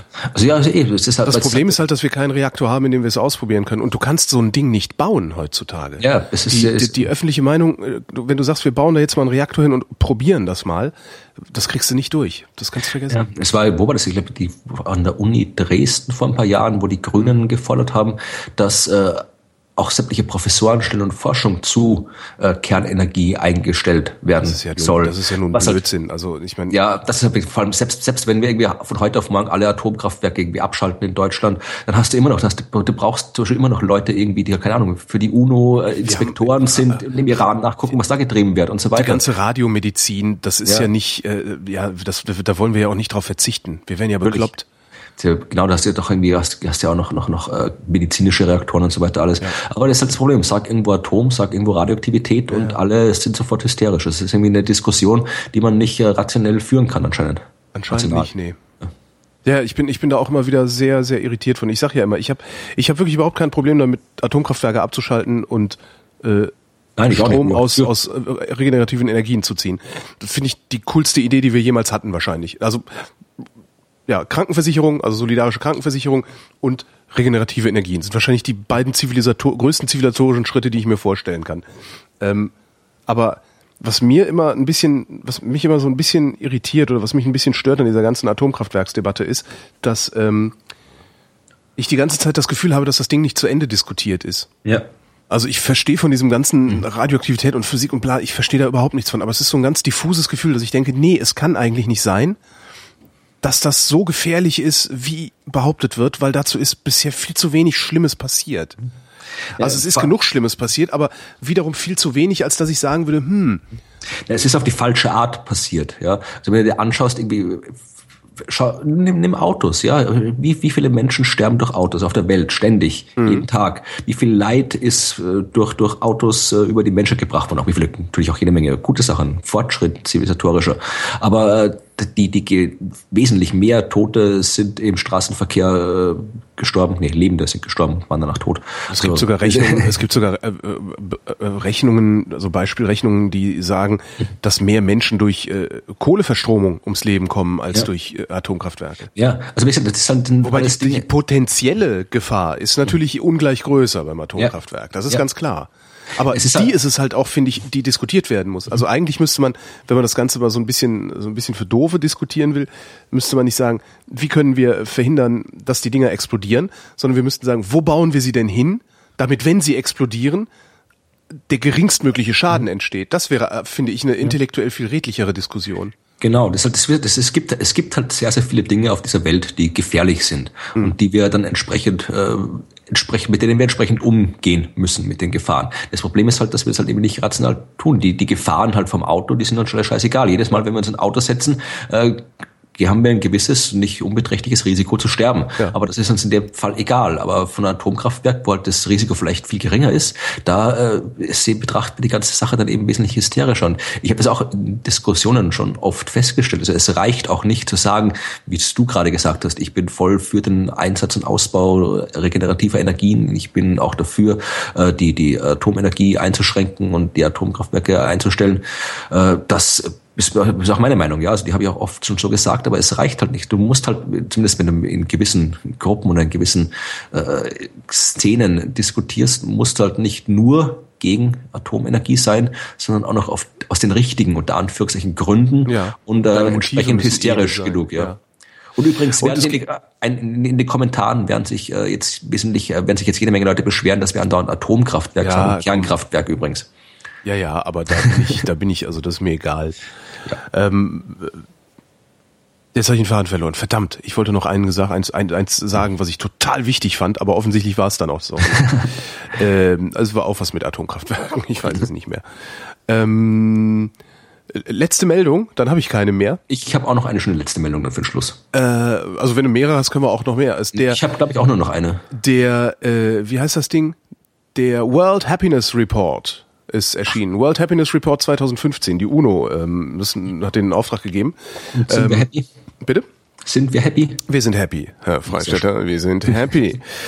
Äh, 158 Länder haben sie Menschen ähm, nach ihrer Zufriedenheit und ihrem Glück ähm, befragt. Äh, dazu Daten zum Alter, Geschlecht, Einkommen, Lebenssituation, Lebenserwartung, äh, wirtschaftliche und politische Situation im betreffenden Land ähm, und haben damit geguckt, nicht nur, wo sind die Leute glücklich, wo sind sie unglücklich, sondern warum sind sie glücklich, warum sind sie unglücklich. Also haben diese Dimensionen, ähm, warte mal, wo habe ich denn? Äh, ein bisschen weiter runter. Ähm, das ist eine ganz sehr interessante Studie, auch sehr, sehr gut verständlich geschrieben übrigens und frei als PDF zu kriegen, weil hat dir die UNO bezahlt. Sie haben halt geguckt, äh, was macht Glück aus? Ähm, und haben Schlüsselfaktoren definiert. Das Pro-Kopf-Einkommen, die Lebenserwartung, die Abwesenheit von Korruption ist eine Dimension in der Beurteilung, wie zufrieden du lebst. Mhm. Ähm, das Gefühl, wie frei kann ich eigentlich über mein Leben entscheiden? Habe ich jemanden, auf den ich zählen kann? Äh, ist, lebe, lebe ich in einer großzügigen Umgebung? Ja, also geben und nehmen sozusagen. Ähm, dann haben sie noch so reingerechnet, äh, Wohlstand, Reichtum, Gerechtigkeit, Ehrlichkeit, Vertrauen, Gesundheit, äh, ne? also was so Glück mhm. ausmacht, so die klassischen Glücksfaktoren. Und das Ganze haben sie auch in eine sehr schöne über, übersichtliche Grafik gegossen. Ist einfach nur eine Liste ähm, ähm, in, welchem Land, in welchem Land die Leute am glücklichsten sind und warum das Land so abgeschnitten hat. Also haben dann wirklich, äh, das ist praktisch einfach nur eine Liste und ein Balken, der nach rechts weggeht. Je größer der Balken, desto glücklicher insgesamt. Und dann haben sie die einzelnen Dimensionen, also pro Kopfeinkommen und so weiter, haben sie dann nochmal innerhalb des Balkens gewichtet. Also es ist eine sehr, sehr anschauliche Übersicht. Und wer sind die glücklichsten? Was denkst du? Uff. Ist es jemand, mit dem man rechnet oder nicht? Äh, mit dem rechnet man, ja, ja. Also wenn ich sagen würde, zähl die zehn glücklichsten Länder, zehn zufriedensten Länder auf, wäre wär das mit Sicherheit. Keine Ahnung, Skandinavien irgendwas, oder? Hätte ich auch gedacht, es ist die Schweiz. Die Schweiz, Ja. glaube ich. Die Skandinavier kommen direkt danach. Zweiter Platz Ah. Island, dritter Dän Dänemark, vierter Norwegen, fünfter Kanada, sechster Finnland. Wo ist Platz? Platz sieben, äh, die Niederlande, wie Jungs, weil die alle bekifft sind. Ja. Österreich auf Platz 13. Aha, na sehr schön. Immerhin. Ähm, die Bundesrepublik Deutschland auf Platz 26, was ich schon mal echt, also ich weiß ja nicht, also ich weiß ja, also äh, was ist in Österreich so viel besser als in der Bundesrepublik Deutschland? Der Kaffee, Na, dafür haben wir bessere Autos. Weißt Ja. du, ich, das, das ist sowas, wo, wo ich denke, so, ey, das ist im Grunde ist das ein und dasselbe Land. Ja, das ist, äh, wenn, wenn, Ja, Öst- klar. wenn, wenn jetzt irgendwie äh, das Burgenland ein, ein Bundesland der Bundesrepublik Deutschland wäre, das würde keiner merken, glaube ich. Und trotzdem ist da so ein riesiger Abstand. Ich, das verstehe ich nicht. Geht's uns hier so schlecht? Uns geht's so nicht schlecht?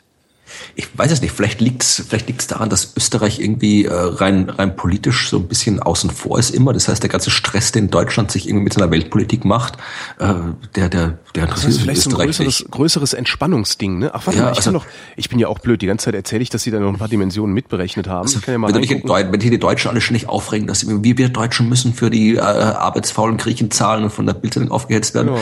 Das ist uns in Österreich vollkommen egal. Wir, wir, das, wir, das, das, das, unsere, was, was unsere Politiker machen, interessiert im Rest der Welt keinen. Also insofern ist da vielleicht weniger, weniger Stress und Aufregungspotenzial politisch. Keine Das kann Ahnung. sein. Das müsste man jetzt mal, also es gibt mit Sicherheit auch Einzeldaten. Ähm, also das kann man, vielleicht kann man das anhand dieser Balkenlängen äh, ablesen. Solange wir Auf- Österreicher längeren Balken haben als die Deutschen. Genau, die Öster der Österreicher hat einen längeren Balken als der Deutsche. Entschuldigung. Genau. Man muss an so Worte wie Balken immer nur ein anhängen, dann werden sie Darum sind wir auch schmutzig. glücklicher. Yay! oh Mann. Ähm, auf Platz 158 der äh, glücklichsten oder der zufriedensten Bevölkerungen Togo. Okay, ja. Das ist dann ohnehin, ne? Also es ist dann, äh, kannst du, hinten ist so ein Stell dich ein der sogenannten dritten Welt. Äh, von hinten angefangen Togo, Burundi, Syrien, Benin, Ruanda, Afghanistan, Burkina Faso, äh, Elfenbeinküste, Guinea, der Tschad, Zentralafrikanische Republik, Madagaskar, Tansania, Kambodscha, Niger, Gabun, äh, Senegal, Uganda und so weiter. Also es ist halt wirklich interessant, auch Ägypten auf Platz 135. Ja, da ist doch nicht so lustig dort. Nee. Momentan zumindest. nicht. Und da hat's lustig angefangen. ja. Indien, Platz 117. Ja, und vorne halt die üblichen Verdächtigen. Ne? Also Schweiz, ich sag, dann haben wir eben Platz 8 Schweden, Platz 9 Neuseeland, Platz 10 Australien, Israel Platz 11. Ähm, die Vereinigten Staaten auf Platz 15. Belgien noch vor der Bundesrepublik. Die haben bessere Pommes. Stimmt, besser, die Fritten sind besser. Die Vereinigten Arabischen Emirate, da sind die Leute auch zufrieden als bei uns, die sind auf Platz Das ist- 20. Kommt davon, wenn sie gefragt haben dort. Stimmt, die Frauen haben sie wahrscheinlich nicht gefragt. Die haben sie nicht gesehen, weil auf der Straße erkennt man da keine Frauen, ähm, weil die ja alle voll verschleiert sind. Woher soll man da wissen, was dahinter steht? Ne? Ja, der, der, äh, das ist der, der, der äh, Glücksatlas, World Happiness Report, der eigentlich, ähm, sagen die Autoren am Anfang, schreiben sie selbst, der eigentlich World Wellbeing Report heißen müsste, aber sie fanden den Titel ein bisschen doof. Also macht bestimmt Spaß, den zu lesen. Ist ein schönes PDF, kann man äh, sich mal runterladen und angucken. Gut, dann habe ich jetzt noch zum Abschluss eine Geschichte, die ist ein bisschen deprimierend und Ach, ein bisschen, ja ab, nichts. bisschen absurd. Soll ich schon mal ähm, Gelächter einspielen? Äh, Gelächter Also es geht, es sind, es sind ein paar Dinge vermischt, die, die, die eigentlich nicht zusammenpassen. Mhm. Äh, die, du bist also Diclofenac, sagt Ja, man das was? Diclofenac, das ist äh, diese Voltaren ist zum Beispiel Diclofenac. Genau. Das ist so eine Salbe, die aufgebracht wird, wenn man irgendwie Schmerzen hat und wo aber äh, die Studienlage äußerst dünn ist, dass der Wirkstoff überhaupt da ankommt, wo er wirken soll. Ne? Was wäre dir die, die absurdeste Konsequenz des Einsatzes von Diclofenac, die du dir denken kannst? Die absurdeste Konsequenz des Einsatzes. Als Salbe oder als Tablette? Als Tablette Ähm, so. Gute Frage. Ha, jetzt hab ich- als, als, hier steht nur entzündungshemmendes Mittel. Als entzündungshemmendes Mittel. Der, der, der absurdeste Effekt, naja, dass es die Entzündung verstärkt. Nee, viel, viel, viel absurder. Okay, äh, Impotenz. Nee, Potenz. Nein, äh, du, du, da kommen wir sonst, glaube ich, nie drauf. Du denkst noch nicht, noch nicht äh, absurd genug. Also die, der Einsatz von Diclofenac führt dazu, dass äh, die Religionsgemeinschaft der Zoroastrier Probleme bei der Durchführung ihrer Rituale hat. Denn äh ja. also, auch wenn ich das nehme, also ja, nee, jein, okay. jein. Also äh, Zoroastrismus ist eine von den von den ältesten, bekanntesten äh, von den monotheistischen Religionen, also eine von den ältesten Religionen, wo es halt schon ähm, monotheistisch war, schon vor Christentum und so weiter, kommt aus dem persischen Raum, wo die halt den, den Gott der Ahura Mazda hieß der, also der gute Gott, und dann hatten die noch so einen bösen Gott, äh, die halt da gegenseitig gekämpft haben, verehren irgendwie das Feuer und äh, ist halt so eine alte persische Religion und ist existiert existiert halt noch so als, als Minderheitenreligion im Iran, im, in Indien. Und äh, die haben sehr spezielle Begräbnisrituale, weil halt äh, für die der tote Mensch ist unrein und deswegen dürfen halt äh, der, der unreine Körper darf nicht in die reine Erde und in das mhm. reine Feuer gebracht werden. Das heißt, die können ihre Toten nicht begraben und auch nicht verbrennen. Was machen die stattdessen? Äh, die, etwas, was sie auch in, in Tibet machen, die Toten, die Kadaver werden von äh, Aasgeiern aufgefressen. Also die werden mhm. ausgelegt auf große hohe Türme und dann den Geiern überlassen zum Fressen. Also das machen die in Tibet, glaube ich, auch. Und eben auch im Zoroastrismus. Das ist die, die, die klassische oder die einzige Methode der Bestattung. Das Problem ist, äh, du brauchst, dafür brauchst du eben Aasfresser, du brauchst Geier. Ja, also die haben Aasgeier, die die, die Viecher, die, die, die, die Leichen fressen. Und diese Geier sterben aus. Und sie sterben aus, weil äh, diese Geier nicht nur Menschen fressen, sondern auch Tierkadaver, zum Beispiel Rinder. Und die Rinder sind äh, für die Geier verseucht, weil diese Rinder als entzündungshemmendes Mittel Diclofenac bekommen. Mhm. Also die Rinder kriegen Diclofenac, die Rinder, die toten Rinder werden von den Geiern gefressen, die Geier werden auch krank, sterben aus, deswegen können, gibt es nicht mehr genug Geier, um alle toten Zoroastrier aufzufressen, deswegen haben die Zoroastrier ein Problem mit ihren Leichen. Und äh, das äh, wird jetzt gerade gelöst, oder haben sie gerade gelöst. Es wurde ein sogenannter Turm des Schweigens gebaut, wo keine Geier mehr hinkamen und jetzt haben die da äh, Solarkollektoren installiert, die da irgendwie extrem hohe Temperaturen erzeugen, wodurch die halt dann von selbst sehr viel schneller äh, zerfallen und zu Staub äh, sich zersetzen, als sie es normalerweise tun würden. Äh, das ist halt deren Alternative, die sie momentan haben, weil sie keine Geier haben, funktioniert aber auch nicht so richtig, weil äh, dann das natürlich in der Nacht nicht funktioniert oder wenn da irgendwie Monsun ist in Indien. Das heißt ja, die sind jetzt noch nicht ganz klar, was was was die machen. Also es gibt dann natürlich auch Naturschützer äh, probieren das Problem zu lösen, weil es natürlich irgendwie abgesehen von irgendwelchen religiösen Problemen natürlich auch ein Problem der, der, der, des Ökosystems ist, wenn da die Geier aussterben. Das heißt, es gibt ja die Bombay Natural History Society, mhm. die da irgendwie mithilft, probiert, äh, die Geierpopulation wieder zu erhöhen. Aber ich, ich fand es halt irgendwie, abgesehen davon, dass es halt irgendwie ein Naturschutzproblem ist, wenn da irgendwelche Medikamente dann äh, in der Nahrungskette solche Auswirkungen haben, fand ich es halt irgendwie irgendwie deprimierend absurd, dass halt wirklich sowas dann irgendwie so so so komplett unabsehbare Auswirkungen hat, dass halt plötzlich dein, dein, dein, dein Begräbnisritual deiner Religionsgemeinschaft nicht mehr funktioniert, wenn irgendwelche Rinder äh, Diclofenac bekommen. Ja, das ist so ein bisschen so Chaosforschung, ne? Der, ja. der Flügelschlag eines Schmetterlings im Amazonas. Äh, Uiuiui. Uiuiui. das, das, das reicht das die Sendung nicht mehr. Wir müssen mal eine eigene Sendung über Chaostheorie machen. Hast du das drauf? Ja, ich bin, ich, als Himmelsmechaniker ist Stimmt. im Prinzip die astronomische Arbeit Chaostheorie. Also ich habe meine Doktor, meine Diplomarbeit war Chaostheorie. Das heißt, ich kenne mich da durchaus, doch, durchaus aus, ja. Machen wir nächste Sendung eine Sondersendung, oder? Nee, wir machen, was wir machen können. Wir könnten eine Sondersendung am Chaos Communication Kongress machen, denn da gehört gefälligst mal Chaos kommuniziert. Das stimmt. Bist du denn dann da? Ja. Ach, wenn wir so eine, wenn wir so eine Sendung machen, kann ich auch da sein. Äh, das kriegen wir irgendwie irgendwie im, im, um, um den um den um, um, um den Kongress herum äh, eine Chaos. Das ist cool. Also das wie das äh, Nein, also das machen wir. Wir haben ja da also ich, ich hoffe mal, dass die dass die dass die Kollegen vom Sendezentrum wieder ihr Sendezentrum aufbauen, so dass man sich da auf eine Bühne begeben und darüber reden kann. Und dann kannst du dem Publikum was von der Chaostheorie erzählen, während ich daneben sitze und Cocktails trinke. Ja, das kriegen wir schon. Also die, die Geschichte der Chaostheorie, das ist, eine, ist eine Geschichte voller Missverständnisse. Also auch zum Beispiel die Geschichte mit dem Schmetterlingseffekt. Die Geschichte, die Geschichte des Dritten Reichs muss in großen Teilen umgeschrieben werden. Genau. Hier sind die Tagebücher. ja, umschreiben muss man die Geschichte der Chaostheorie nicht, aber es fängt schon damit an, dass es Chaostheorie an sich gar nicht gibt. Also da, da gibt es jede Menge äh, faszinierende Sachen und Geschichten zu erzählen. Aber du hast schon recht, im Prinzip äh, hat das was, was damit mit den Geiern und dem Diclofenac passiert ist, durchaus äh, chaos-theoretische Aspekte, weil es halt zeigt, äh, dass halt äh, die ganze Welt halt ein extrem komplexes System ist, mhm. wo halt nicht, nicht immer per se absehbar ist, was passieren wird am Ende, wenn du irgendwas tust. Also das in einem simplen System, was halt in dem Fall nicht chaotisch wäre, kannst du das absehen, da kannst du genau sagen, wenn ich das mache, passiert das. Und in dem Fall ist die Welt anscheinend so komplex, dass, weil ich glaube, dass da nie, nie, nie wäre jemand auf die Idee gekommen, sich zu überlegen, was der Einsatz von Diclofenac für die äh, Religionsgesellschaften der Welt für Auswirkungen haben möchte. Also ich kann mir keine Situation vorstellen, wo ernsthaft irgendein Wissenschaftler, Soziologe, ja. sonst irgendwer äh, diesen Gedanken hat, bevor wir das Medikament einsetzen, überlegen wir uns, welche Auswirkungen das auf die Religion hat. Nein, das geht hat. natürlich nicht. Ja.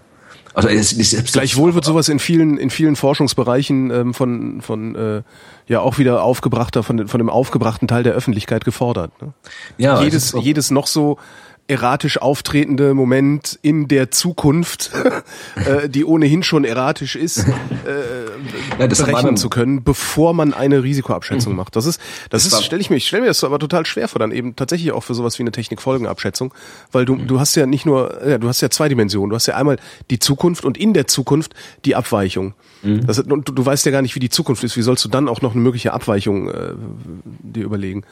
Das war mein Argument, wo es um diese, diese Geschichte ging. Wie wird der LHC die Welt zerstören mit ja. schwarzem Loch? Wo dann immer von Kommentatoren in meinem Blog immer gefordert wurde, ja, aber solange die Wissenschaftler nicht 100% ausschließen können, das dass das halt nicht passiert, dann habe ich aber gesagt, ja, man kann nichts hundertprozentig ausschließen. Genau. Ich kann dir, ich kann, ich kann mir ein Szenario ausdenken, wo irgendwie die Tatsache, dass ich irgendwie heute Morgen mir ein Stück Zucker in Kaffee tue, am Ende zum Untergang der Welt führt. Und zwar ein, ein kein, kein Fantasieszenario, sondern eins, das durchaus plausibel ist, mit einer Wahrscheinlichkeit, die halt sehr, sehr gering ist, aber nicht null ist. Hm. Und ich kann mir genauso ein, ein Szenario ausdenken, wie die Tatsache, dass du jetzt in meinem Blog einen Kommentar schreibst zum Untergang der Welt führen wird, das auch sehr unwahrscheinlich ist, aber nicht null ist. Also um die Welt nicht untergehen zu lassen, entweder weiß mir nach, dass dein Blog kommentieren zu 100 Prozent äh, harmlos ist oder hör gefälligst auf, die Welt zu gefährden und in meinem Blog zu kommentieren. Mhm.